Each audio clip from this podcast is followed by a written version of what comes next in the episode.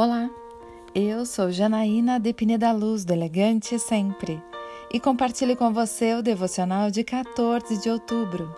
Menos heróis, mais amor. Então Ananias foi, entrou na casa, impôs as mãos sobre Saulo e disse: Irmão Saulo, o Senhor Jesus, que lhe apareceu no caminho por onde você vinha, enviou-me para que você volte a ver e seja cheio do Espírito Santo. Atos 9, versículo 17. Saulo era um herói entre os fariseus. Apesar de ser um grande religioso, não tinha um relacionamento com Cristo. Você conhece pessoas assim, apegadas à religião, mas que não seguem os passos de Jesus. No caminho de Damasco, a história de Saulo mudou.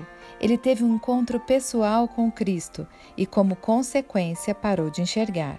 Sem poder ver o mundo, restava olhar para si mesmo, e o que descobriu não era bom.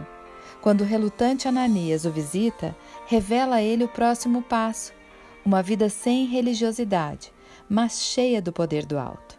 Irmão Saulo, ele o chama, com a amabilidade dos nascidos em Jesus ele traz a nova vida para aquele que é considerado hoje o maior dos apóstolos.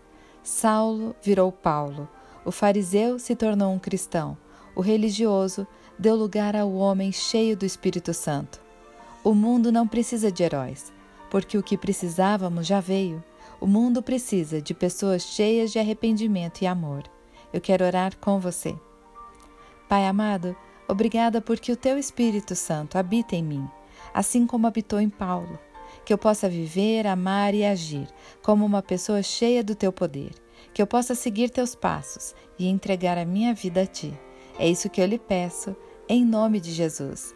E eu convido você, siga comigo no site elegantesempre.com.br e em todas as redes sociais. Um dia maravilhoso para você!